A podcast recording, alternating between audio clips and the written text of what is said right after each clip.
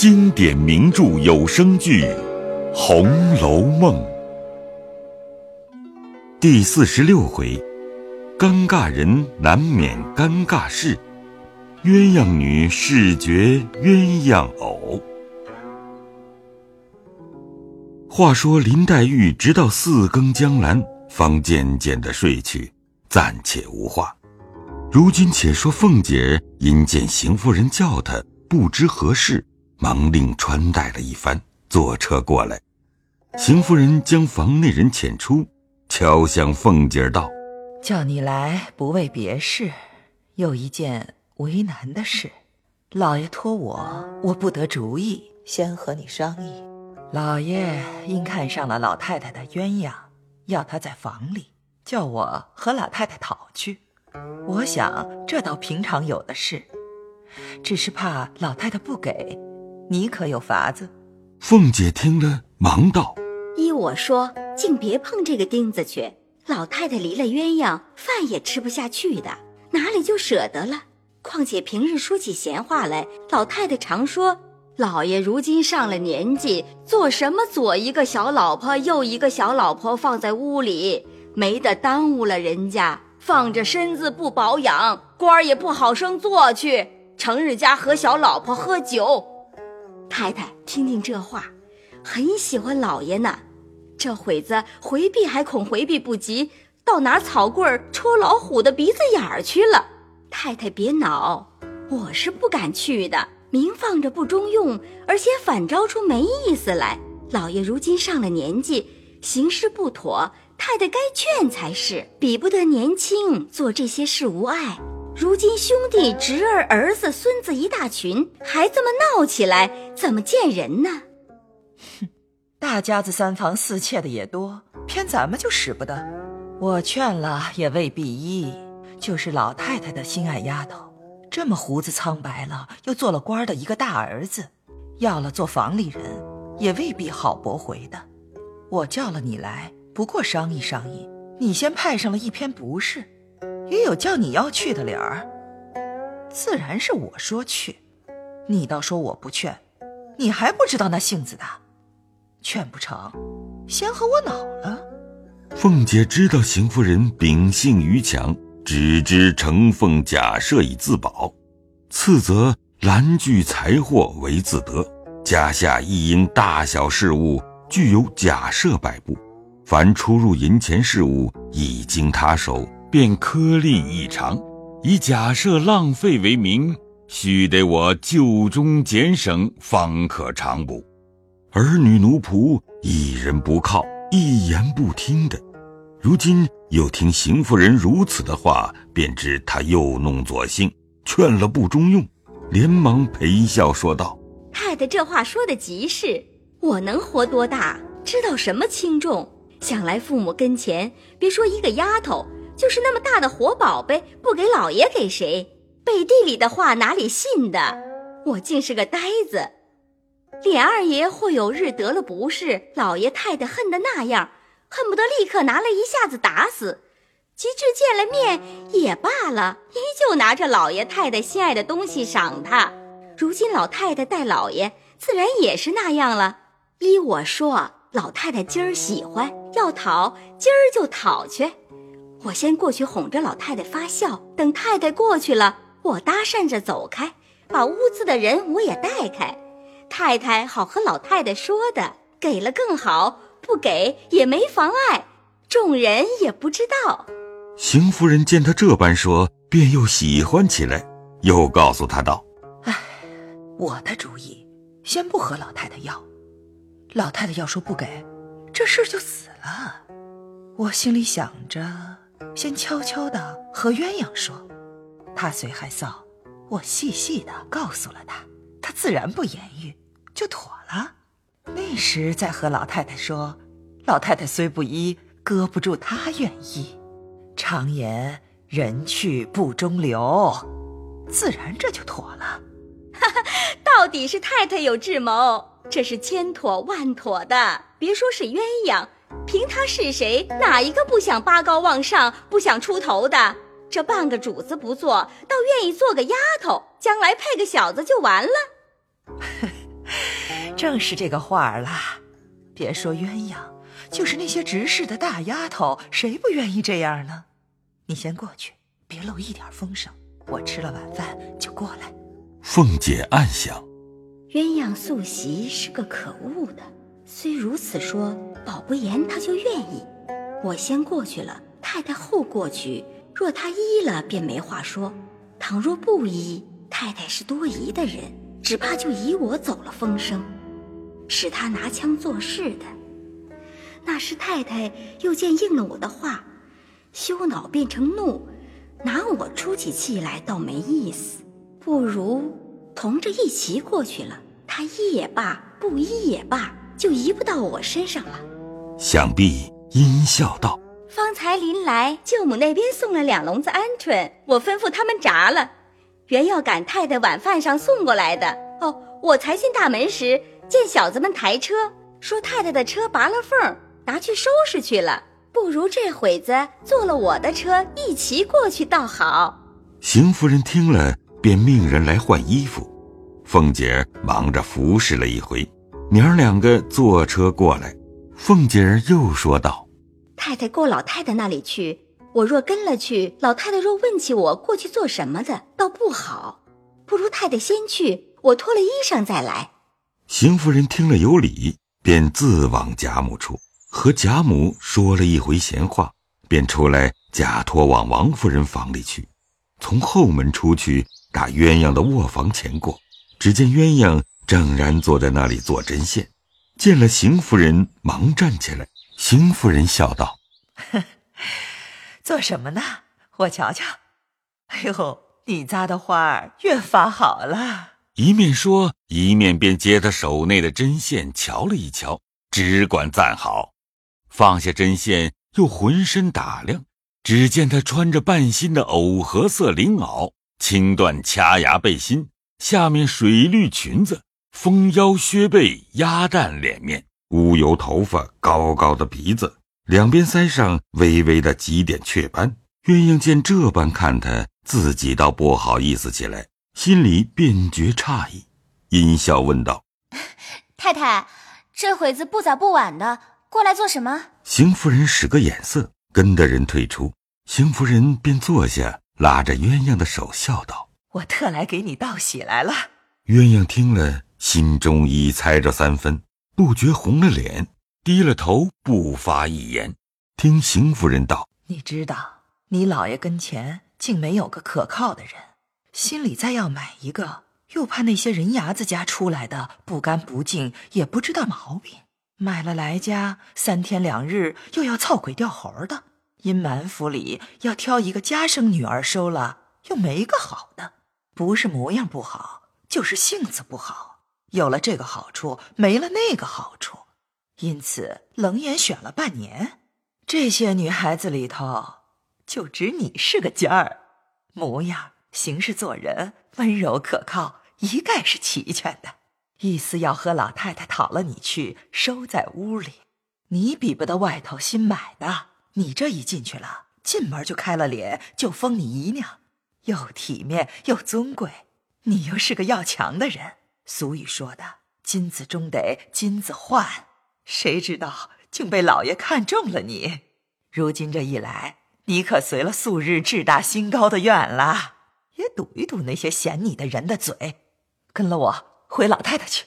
说着，拉了他的手就要走。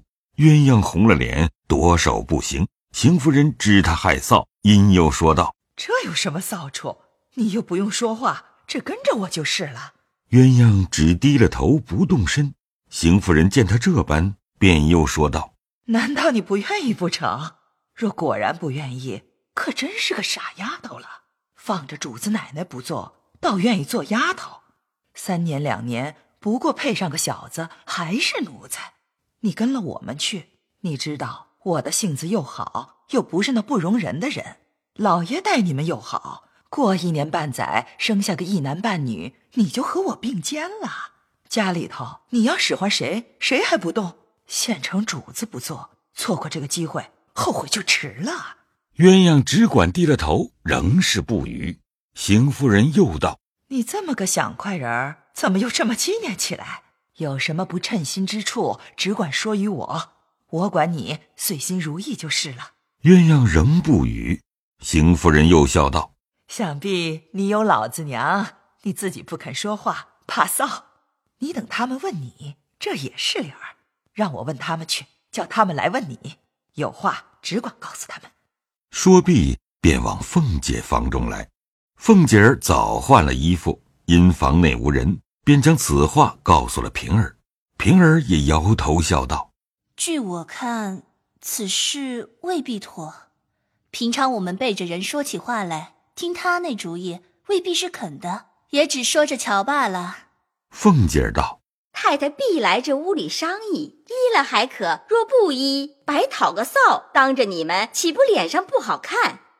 你说给他们炸些鹌鹑，再有什么配几样，预备吃饭。”你且别处逛逛去，估量着去了再来。平儿听说，照样传给婆子们，便逍遥自在的往园子里来。这里鸳鸯见邢夫人去了，必在凤姐房里商议去了，必定有人来问她的，不如躲了这里。因找了琥珀，说道：“老太太要问我，只是我病了，没吃早饭，往园子里逛逛就来。”琥珀答应了。鸳鸯也往园子里来，各处游玩。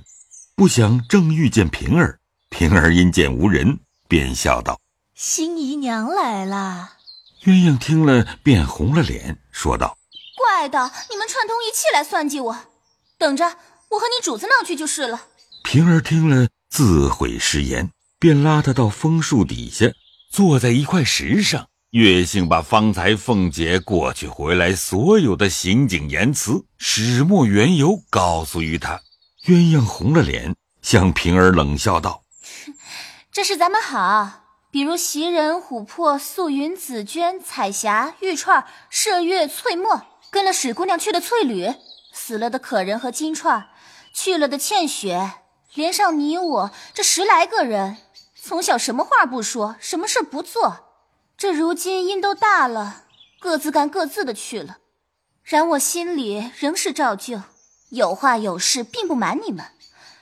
这话我且放在你心里，且别和二奶奶说。别说大老爷要我做小老婆，就是太太这会子死了，他三媒六聘的娶我去做大老婆，我也不能去。平儿方欲笑答，只听山石背后哈哈的笑道：“ 好个没脸的丫头！”亏你不怕牙碜！二人听了，不免吃了一惊，忙起身向山石背后找寻，不是别个，却是袭人，笑着走了出来，问：“什么事情？告诉我。”说着，三人坐在石上，平儿又把方才的话说与袭人听。袭人道：“真真这话，论理不该我们说。这个大老爷太好色了，略平头正脸的，他就不放手了。”平儿道：“你既不愿意，我教你个法子，不用费事就完了。”鸳鸯道：“什么法子？你说来我听。你只和老太太说，就说已经给了脸二爷了，大老爷就不好要了。哎呀，什么东西？你还说呢？前儿你主子不是这么混说的，谁知阴到今儿了？他们两个都不愿意，我就和老太太说，叫老太太说，把你已经许了宝玉了。”大老爷也就死了心了。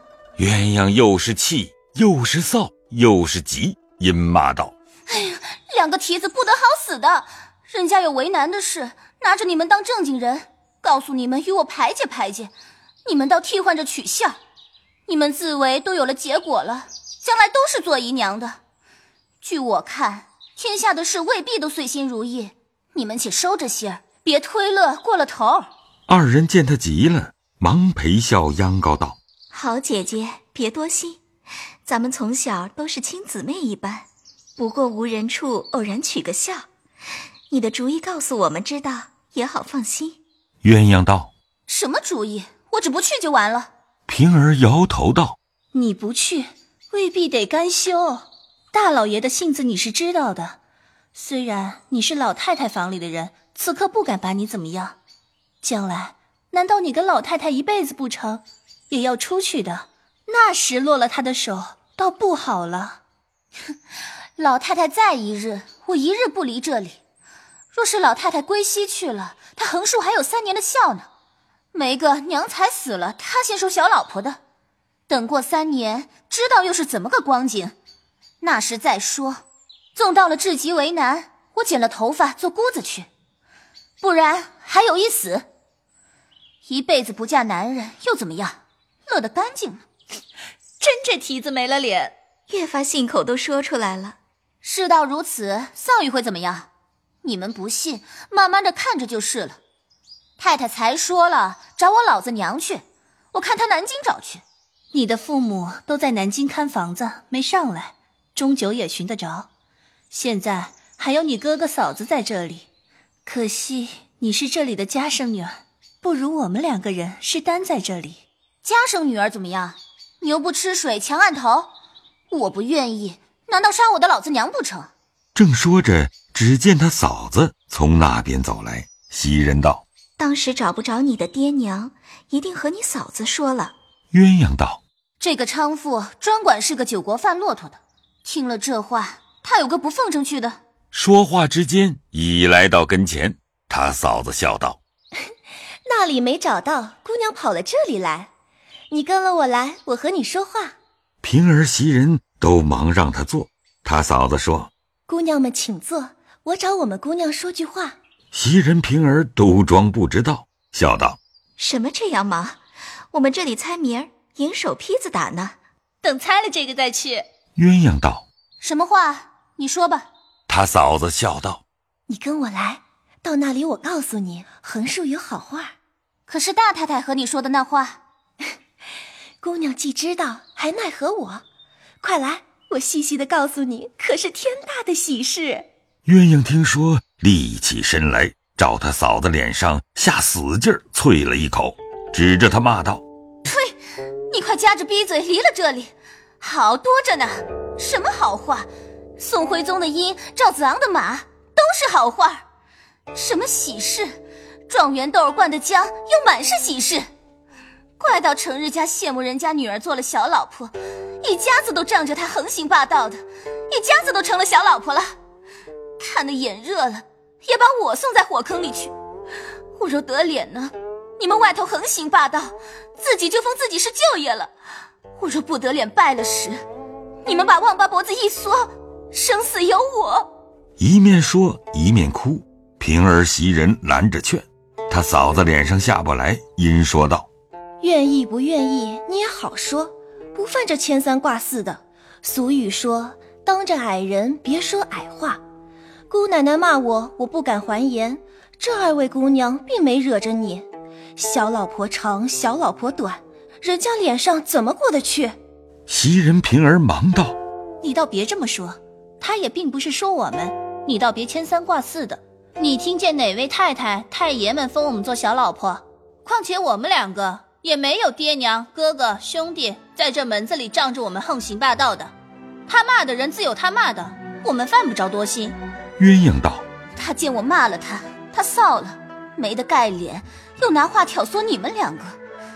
幸亏你们两个明白，原是我急了，也没分别出来。”他就挑出这个空儿来，他嫂子自觉没趣，赌气去了。